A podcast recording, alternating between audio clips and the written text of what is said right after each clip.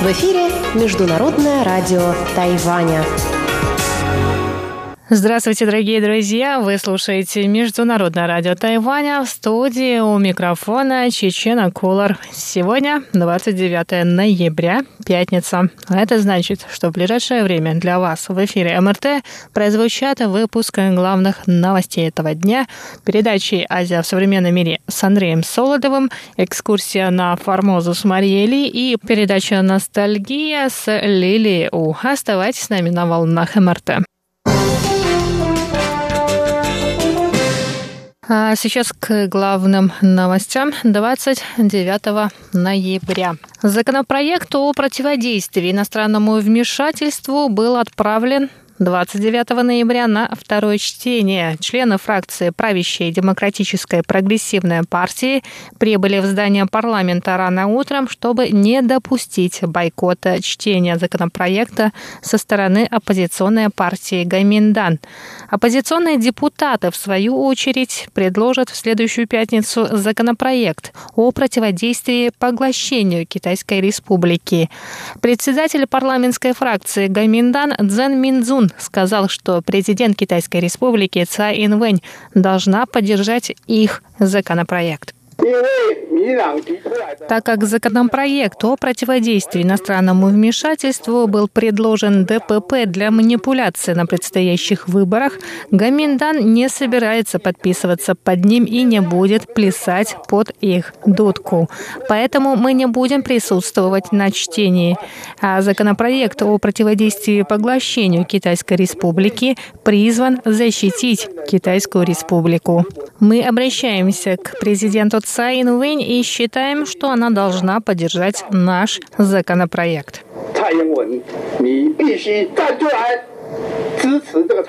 Проект закона о противодействии иностранному вмешательству был предложен Демократической прогрессивной партии ранее на этой неделе. Законопроект запрещает местным политическим силам принимать пожертвования, которые могут повлиять на результаты выборов, а также устраивать референдумы, финансируемые людьми, связанными с вражескими силами.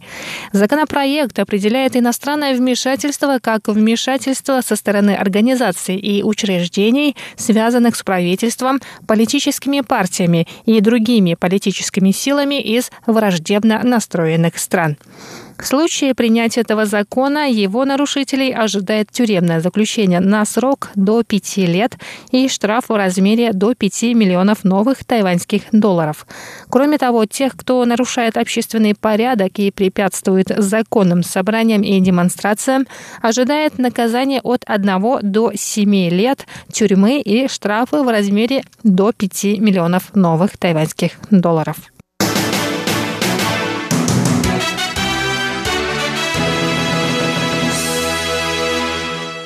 Средняя заработная плата на Тайване в мае этого года составила 39 191 новый тайваньский доллар, что равно 1285 долларам США.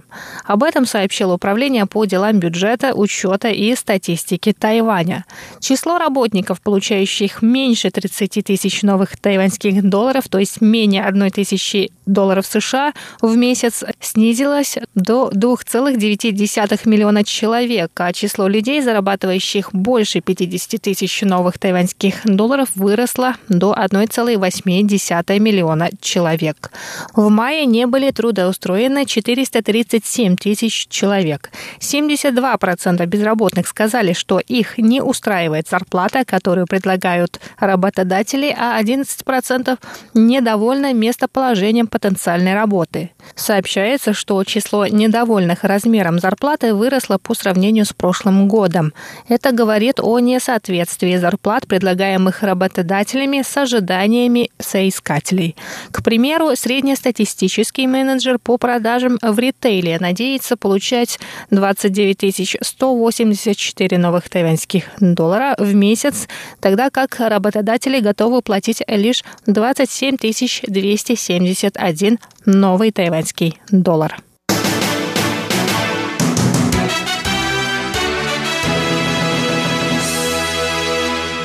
Торговый центр Core Pacific City завершит 30 ноября свою деятельность. В четверг, 28 ноября, владельцы торгового центра отключили поочередное освещение на 12 этажах здания. Торговый центр, также известный под названием Living Mall, был открыт в 2001 году. Он расположен в центральном районе Тайбэя на улице Баде. На время открытия этот торговый центр был самым большим на Тайване – 204 квадратных метра. В здании 12 надземных и 8 подземных этажей. С самого начала торговый центр был открыт круглосуточно и 7 дней в неделю, принеся владельцам 8 миллиардов новых тайваньских долларов дохода в первый год. Однако из-за появления новых торговых центров в районе Синьи и роста их популярности Core Pacific City стал менее привлекательным для покупателей, в том числе из-за отдаленности от станции метро. Владелец торгового центра и председатель правления группы компаний Core Pacific Group Шен Тиндин рассказал, что решение закрыть торговый центр далось ему нелегко, но было неизбежно, так как в прошлом году убытки от торгового центра составили 18 миллиардов новых тайваньских долларов. Здание торгового центра было выставлено на продажу. В сентябре этого года его купила компания China Petrochemical Development за 37 миллиардов новых тайваньских долларов. Здание торгового центра снесут, а на его месте в 2022 году откроется бизнес-центр. Шейн добавил, что после закрытия торгового центра 120 его сотрудников выйдут на пенсию, а остальные будут трудоустроены в другие структуры компании.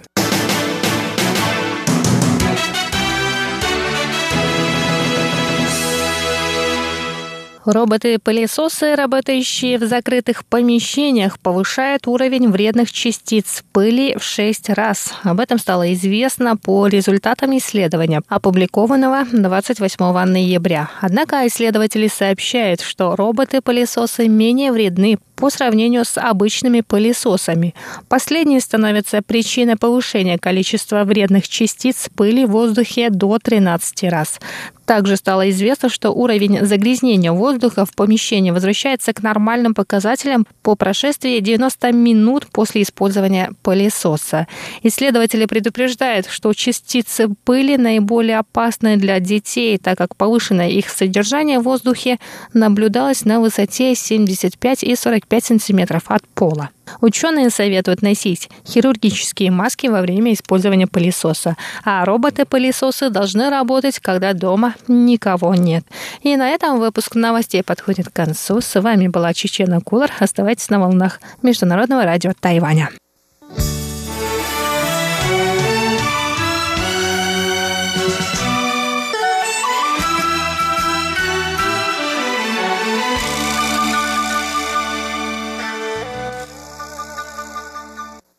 Здравствуйте, дорогие слушатели Международного радио Тайваня. В эфире еженедельная передача из рубрики «Азия в современном мире». У микрофона ведущий передачи Андрей Солодов. Кажущиеся победы Путина в распространении российского влияния на Ближнем Востоке – это миражи. И за некоторые из них пришлось заплатить немалую цену. В решающий момент связи с Америкой при всем их несовершенстве никто на Ближнем Востоке не променяет на российский вариант сотрудничества. Так начинается статья Раджана Минона, опубликованная в известном американском издании Foreign Policy, что означает «внешняя политика». Сегодня, дорогие друзья, я хотел бы познакомить вас с некоторыми тезисами этой публикации. А сегодняшнюю передачу я решил назвать так. «Российская ближневосточная политика. Двоеточие. Оценки экспертов».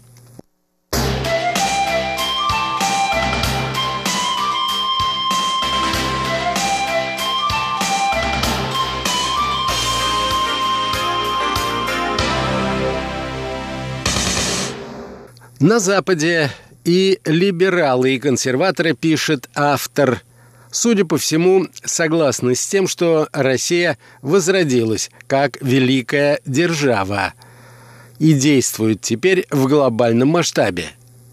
А в самой России хорошо известные эксперты в области внешней политики утверждают, что Западу лучше всего свыкнуться с мыслью о возрождении России. Однако подобные оценки, пишет автор статьи, некоторые из которых двигаются в направлении алармизма, оказываются несостоятельными при ярком свете доказательств. Так, например, валовый внутренний продукт России лишь ненамного превосходит ВВП Испании, страны, население которой не составляет и трети населения России. А военный бюджет России меньше одной десятой военного бюджета Соединенных Штатов. Он составляет примерно одну пятую китайского и меньше даже японского. Кроме того, внешние политические успехи России сильно преувеличены, утверждает автор публикации. Возьмем, к примеру, Сирию. В соответствии со стандартным стереотипом, в 2015 году российский президент Владимир Путин, воспользовавшись нерешительностью американского президента Барака Обамы, в связи с военным вмешательством в Сирии, получил преимущество в этом конфликте. В действительности шаги Путина имеют мало общего с позицией Обамы. Сирия является стратегическим партнером Москвы с 1956 года. Продажи оружия советским блоком начались именно в тот год. И тогда же началась подготовка сирийских солдат и летчиков в Чехословакии и Польше, которые были в то время союзниками СССР. Кроме того, Сирия впервые подняла вопрос о размещении советских бомбардировщиков и истребителей еще в 1950 шестом году.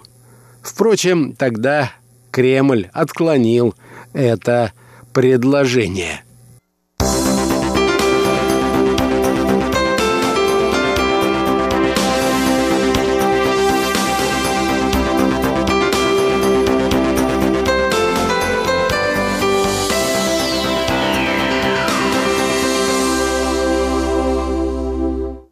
В течение десятилетий холодной войны Советский Союз стал для Сирии главным источником получения экономической помощи и оружия.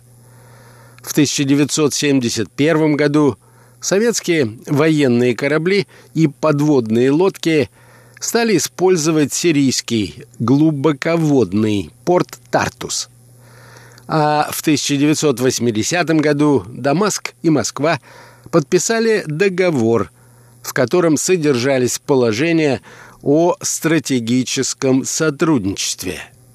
Если смотреть на ситуацию под этим углом зрения, отмечает автор, то путинский гамбит в Сирии больше связан с сохранением долгосрочных стратегических инвестиций, которые, казалось, находились под угрозой – а не с попытками добиться преимущества над Соединенными Штатами. По мнению Путина, падение Башара Асада привело бы либо к продолжительному хаосу, либо к победе радикальных исламистских группировок, то есть самых сильных вооруженных противников Асада. Любой из перечисленных вариантов был бы ударом по интересам России. Тем не менее, использование одной российской авиации не позволило бы Асаду вернуть под свой контроль большую часть Сирии. И только наземные силы на самом деле способны захватить территорию.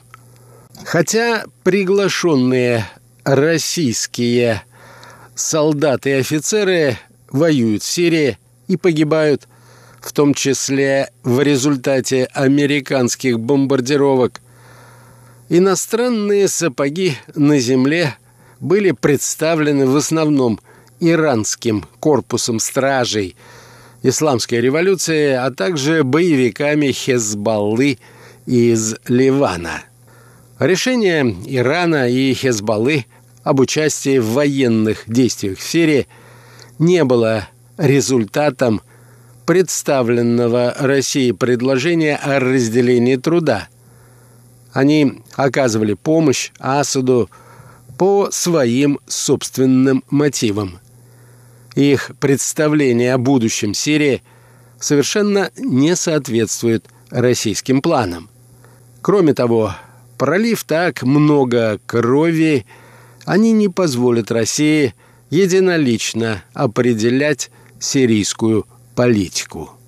Другими словами, Россия на самом деле не победила в Сирии, и в любом случае ее награда не будет высокой.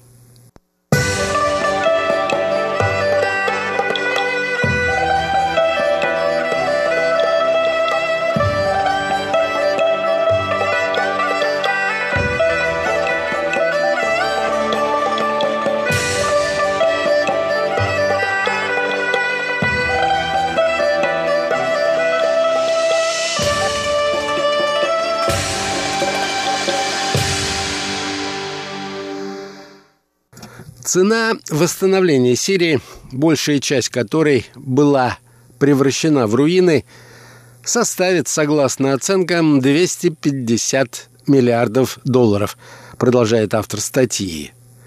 Эта сумма, по данным Всемирного банка, в четыре раза превышает ВВП Сирии в 2010 году.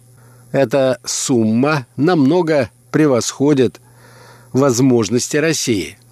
Что касается будущих выгодных продаж оружия серии, то вопрос состоит в том, как Асад будет расплачиваться за эти приобретения.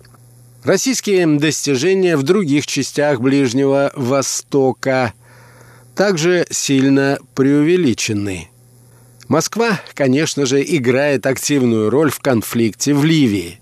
Однако наведение там порядка, не говоря уже о получении доминирующего влияния в разрушенной войной стране с двумя соперничающими между собой правительствами, одно из них возглавляет амбициозный военный лидер и сторонник жесткой линии халифа Хафтар, а другое представляет разнородные вооруженные группировки – Объединить все это будет чрезвычайно непросто.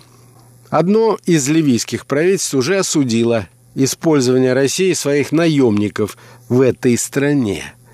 Кроме того, Россия является одним из нескольких государств, пытающихся добиться там влияния. И некоторых из них Основными сторонниками Хафтара, к примеру, являются Египет и Саудовская Аравия, расположены ближе и имеют более крупные ставки в ливийской ситуации. Российская дипломатическая ловкость в Израиле, Саудовской Аравии и Египте привлекла к себе большое внимание – и Путин, несомненно, хорошо разыграл свои карты. Но в решающий момент все эти страны будут продолжать зависеть от Соединенных Штатов и будут теснее связаны с Вашингтоном, чем с Москвой. Никто не обменяет связи с Америкой при всем их несовершенстве и противоречивости на российский вариант сотрудничества. В Африке ситуация выглядит не лучше для России. Разумеется, Путин организовал в конце октября в Сочи сильно разрекламированный саммит, в котором приняли участие главы 43 африканских государств. Производит впечатление тот факт, что в Сочи приехало такое большое количество лидеров. Однако пока не ясно, что это даст Москве, помимо каких-то символических преимуществ. России предстоит совершить крутой подъем, прежде всего в экономике, если она хочет стать важным игроком в Африке, где с точки зрения торговли и прямых иностранных инвестиций ее присутствие находится в тени Соединенных Штатов, Европы, Китая и Турции.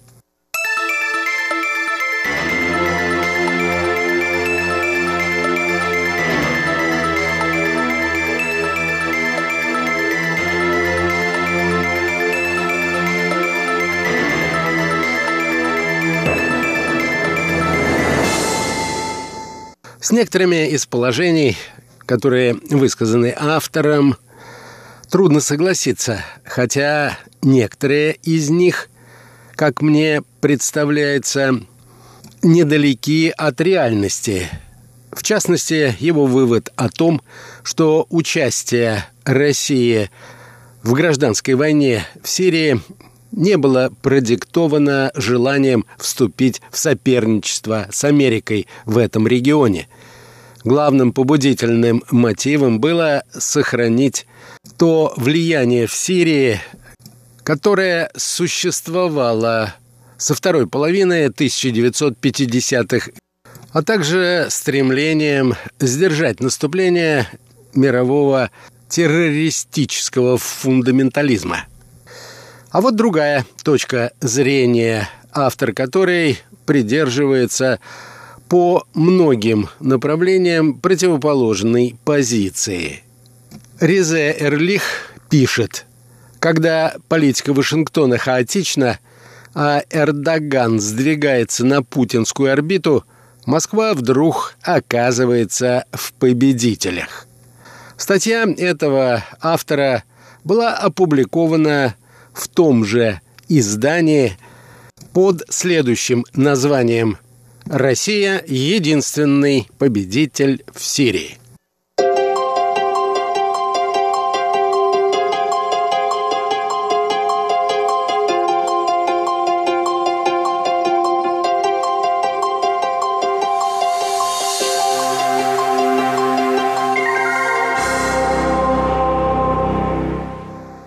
Нынешний кризис в Сирии, пишет автор статьи, характеризуется множеством проигравших и всего одним крупным выигравшим – Россией. Пока президент США Дональд Трамп попал под град критических замечаний и у себя в стране, и за границей за поспешный вывод войск из Сирии, Турция произвела ввод войск в Сирию. Результатом стала гибель, по меньшей мере, 250 курдов и превращение в беженцев около 300 тысяч человек.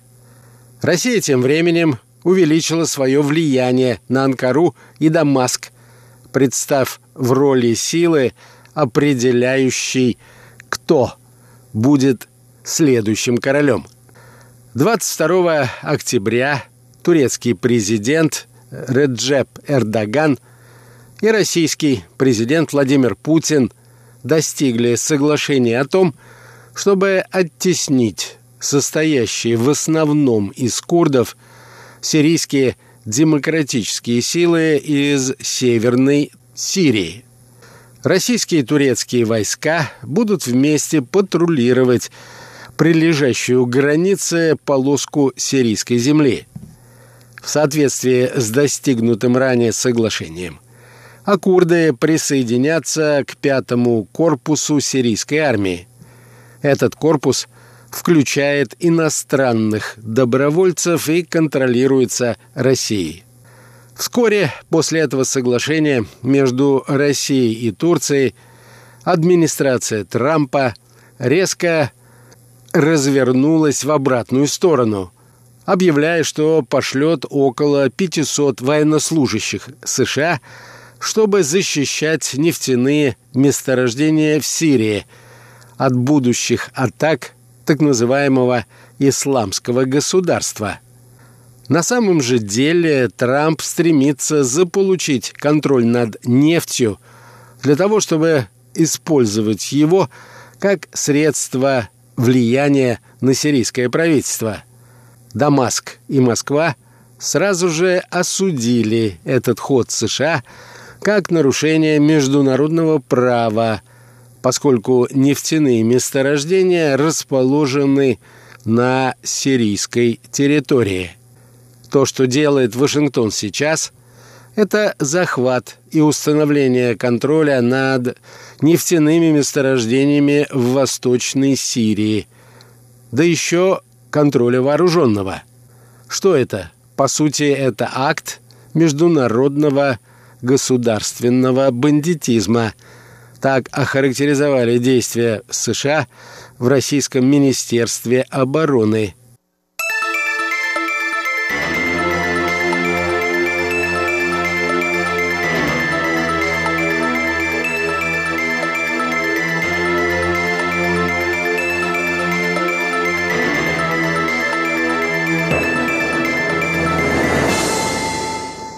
Итак, два автора, две статьи, опубликованные в одном и том же издании, представляют две различные точки зрения. Автор первый из них утверждает, что конец гражданской войны в Сирии неизбежно приведет к росту противоречий между Россией и прочими государствами в этом регионе. И с этой точки зрения военная победа правительства Сирии при поддержке России прологом серьезных проблем в ближайшем будущем. Автор другой публикации, напротив, уверен, что происходящее в Сирии – это истинная победа России. Всего вам доброго, дорогие друзья, и до новых встреч!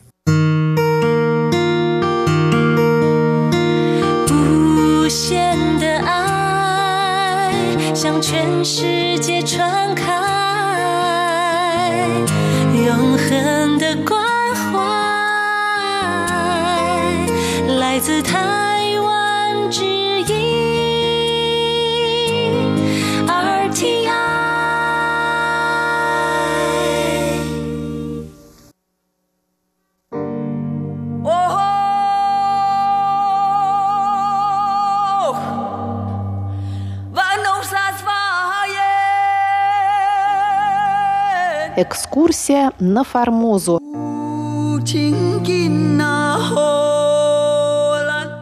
В эфире передача «Экскурсия на Формозу» у микрофона Мария Ли. Мы продолжаем читать статью «Захват советского танкера Туапсе. Эндшпиль операции по обмену заложниками. Сравнительный анализ событий и истинных причин инцидента». Автор статьи – Валентин Лю, кандидат исторических наук, старший научный сотрудник отдела Китай, руководитель Центра тайваньских исследований Института востоковедения Российской академии наук и бывший шеф-редактор русской службы Международного радио Тайваня.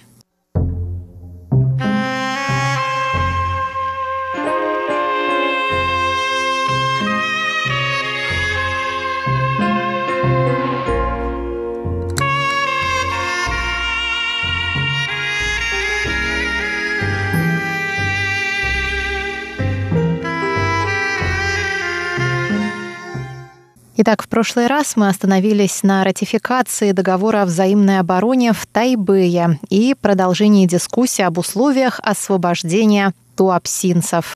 3 марта, в день ратификации вступления в силу договора, на встрече с Чан Кайши в Тайбэе, госсекретарь США Джон Даллас вернулся к вопросу о Туапсе. Эпизоды беседы вновь однозначно подтвердили прямую связь судьбы туапсинцев с вопросом об освобождении американских летчиков. Даллас писал – в качестве следующего дела я затем обратился к вопросу о танкере Туапсе и членах команды Туапсе и польского судна, которые были захвачены. Сказал, что хотел бы рекомендовать президенту освобождение Туапсе, а также тех членов команды, которые хотят репатриации сказал, что в случае с советским танкером будет полезно избегать предоставления Советам лишних предлогов для помощи китайским коммунистам. И хотя я думаю, что этот частный случай не важен сам по себе, тем не менее Советы могут использовать его как предлог для действий заодно с китайскими коммунистами. Думаю, что членов команды не следует удерживать против их воли. Мы жалуемся на незаконные аресты со стороны китайских коммунистов и надеемся, что Китайская республика покажет миру лучший пример. Президент ответил, что он отпустил бы Туапсе и членов его команды за некую цену. Он не хочет отпускать его в виде жеста доброй воли по отношению к Советскому Союзу.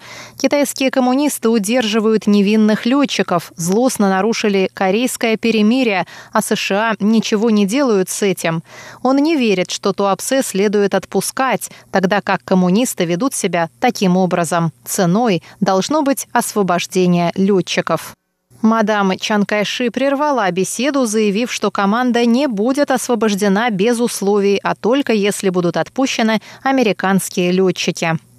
«Я сказал», — продолжает Даллас, — «что мне не очень нравится эта позиция. Она подразумевает, что так как коммунисты поступают плохо, правительство китайских националистов будет делать плохо схожим образом. Я призвал президента задать более высокий стандарт, чем коммунисты. Это дало бы его правительству моральные преимущества и было бы одобрено США. Я верю, что это лучше, чем удерживать членов команды как заложников в целях освобождения летчиков.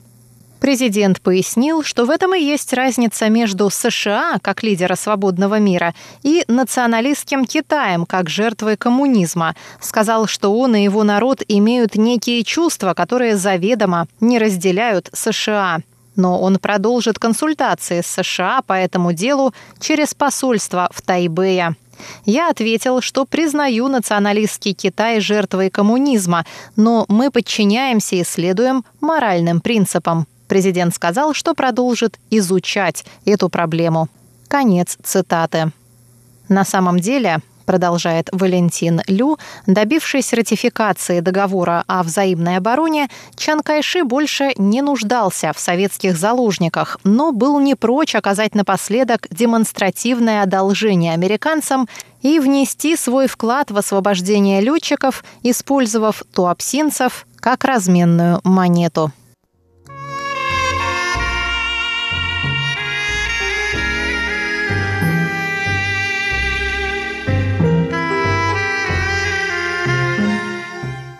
Следующая часть статьи называется «Майские переговоры и освобождение первых четырех американских летчиков». 21 мая генеральный секретарь ООН Даг Хаммаршульд получил от Джо Энилая, премьера КНР, известие, что ответ на запрос от 16 мая о судьбе летчиков будет дан к концу месяца. В связи с этим он выразил уверенность, что Джоу согласится отпустить как минимум четырех пилотов. Эту новость Генсек сообщил одновременно делегации США в ООН и представителю СССР в ООН Соболеву. 27 мая премьер Индии Неру написал Эйзенхауэру, что решение США выпустить из страны 58 китайских студентов помогло переговорам, и Пекин решил отпустить четверых американских летчиков в виде первого шага и вклада в снижение напряженности. Официальное заявление об этом последует 30 мая. В тот же день Джоу сообщил премьеру Индонезии в ответ на просьбу отпустить всех летчиков, что он уже решил освободить четверых летчиков, и теперь очередь США сделать жест доброй воли в адрес Китая, например, ослабить эмбарго.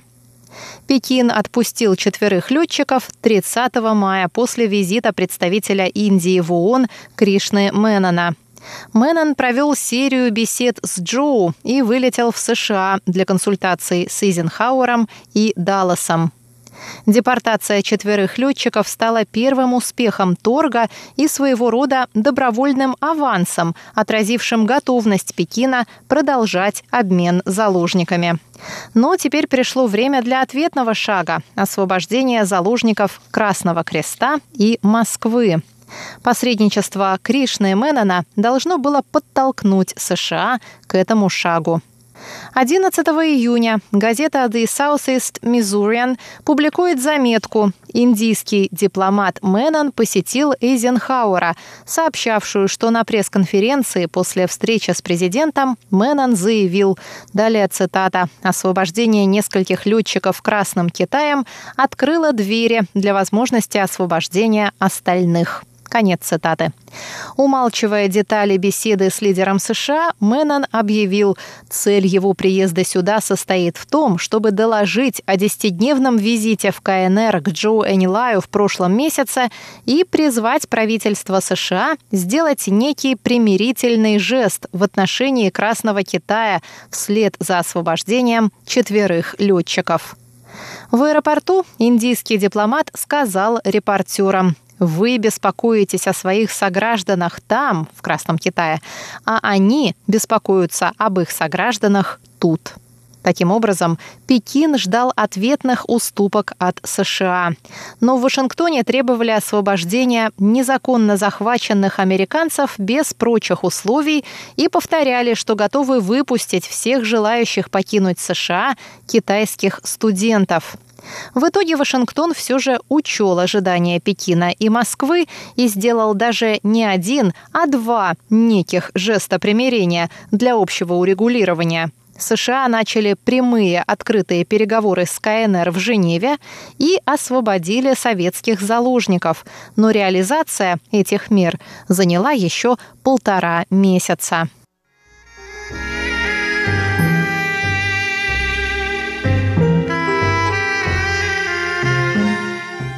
14 июня в беседе с Мэнноном Джон Даллас пафосно обвинил Пекин в использовании узников как заложников политического торга и заявил, что китайские коммунисты научились этому у русских, которые через 10 лет после 1945 года держат в плену немцев и японцев, чтобы выбивать уступки у японского и германского правительств.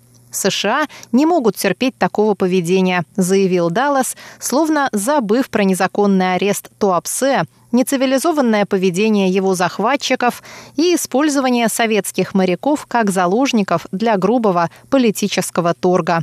Впрочем, группа из 49 туапсинцев не могла быть сброшена со счетов, да и сам Даллас не забыл о них и уже через неделю обсуждал их судьбу с чанкайшистом и русским коммунистом. Но подробнее об этом на следующей неделе в рубрике «Экскурсия на Формозу». С вами была Мария Ли.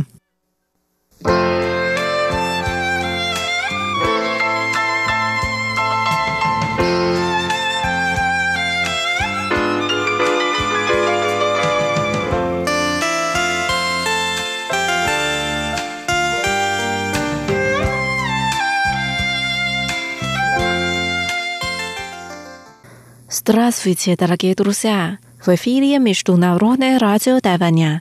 Вы сейчас слушаете передачу «Ностальгия». Вас приветствует ведущая Лилия У. Очень рада с вами снова встретиться.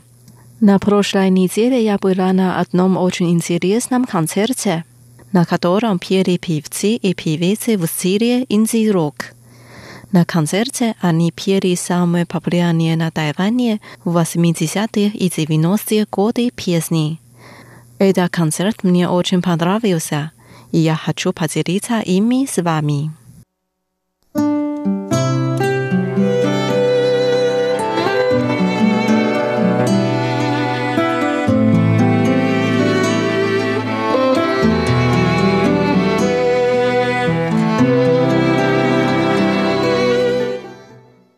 Pierwsza piesnia nazywается Together in Electric Dreams.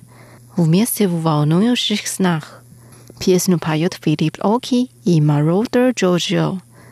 Они так поют. Мы всегда будем вместе, как бы далеко это ни казалось. Мы всегда будем вместе, вместе в волнующих снах.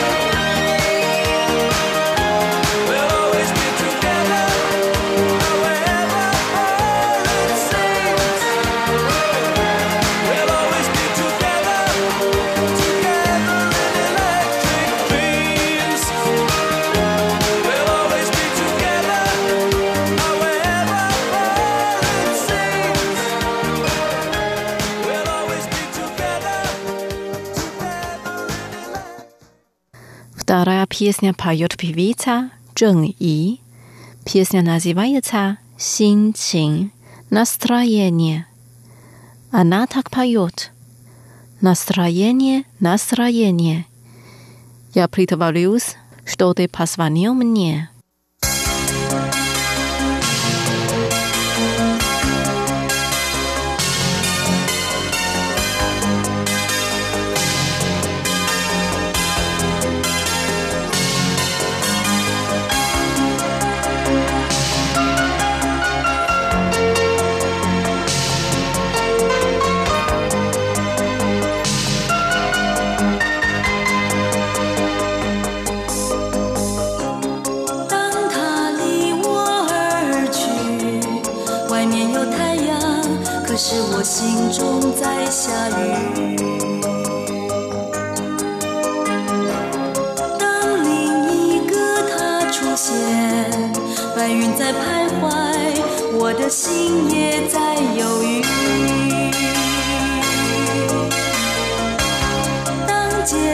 出现喜剧外面在下雨可是我心中有太阳。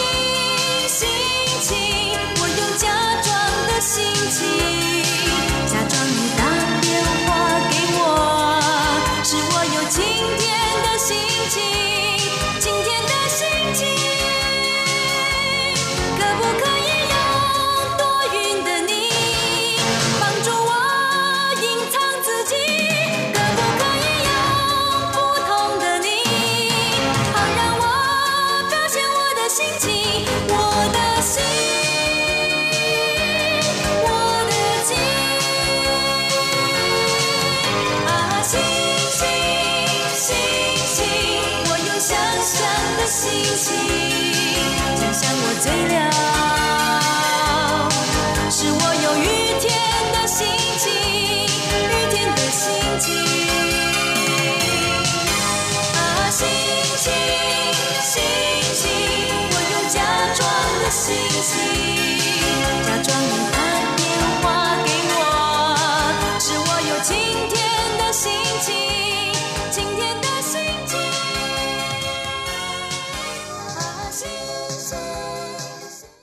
Далі що ми послушаємо пісню в исполнении певицы Irene Cara «Flashdance. What a Feeling». Dann ist Вспышка. Что за чувство?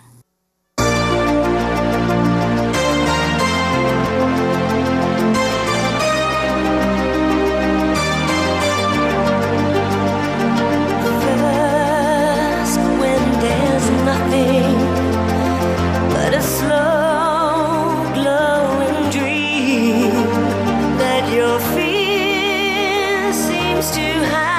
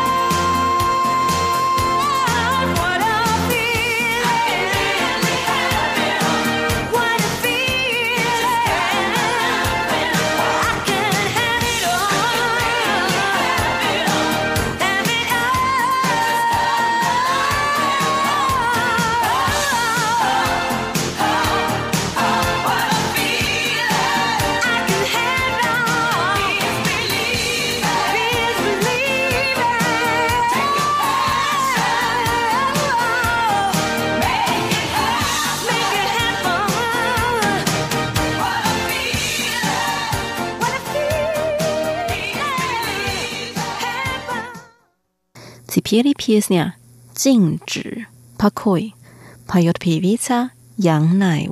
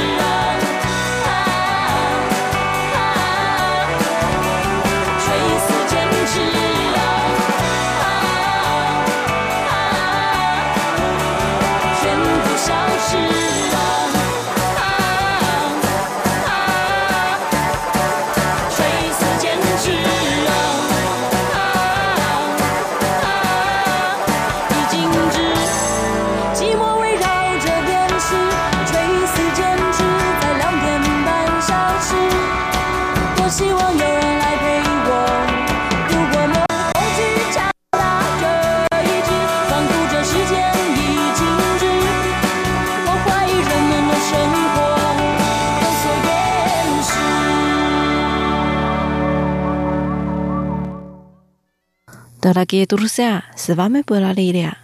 Сегодня мы послушали самые популярные на дискотеках конца прошлого века песни. Надеюсь, что песни вам понравились. Давайте увидимся через неделю. Желаю вам хорошего дня. Пока.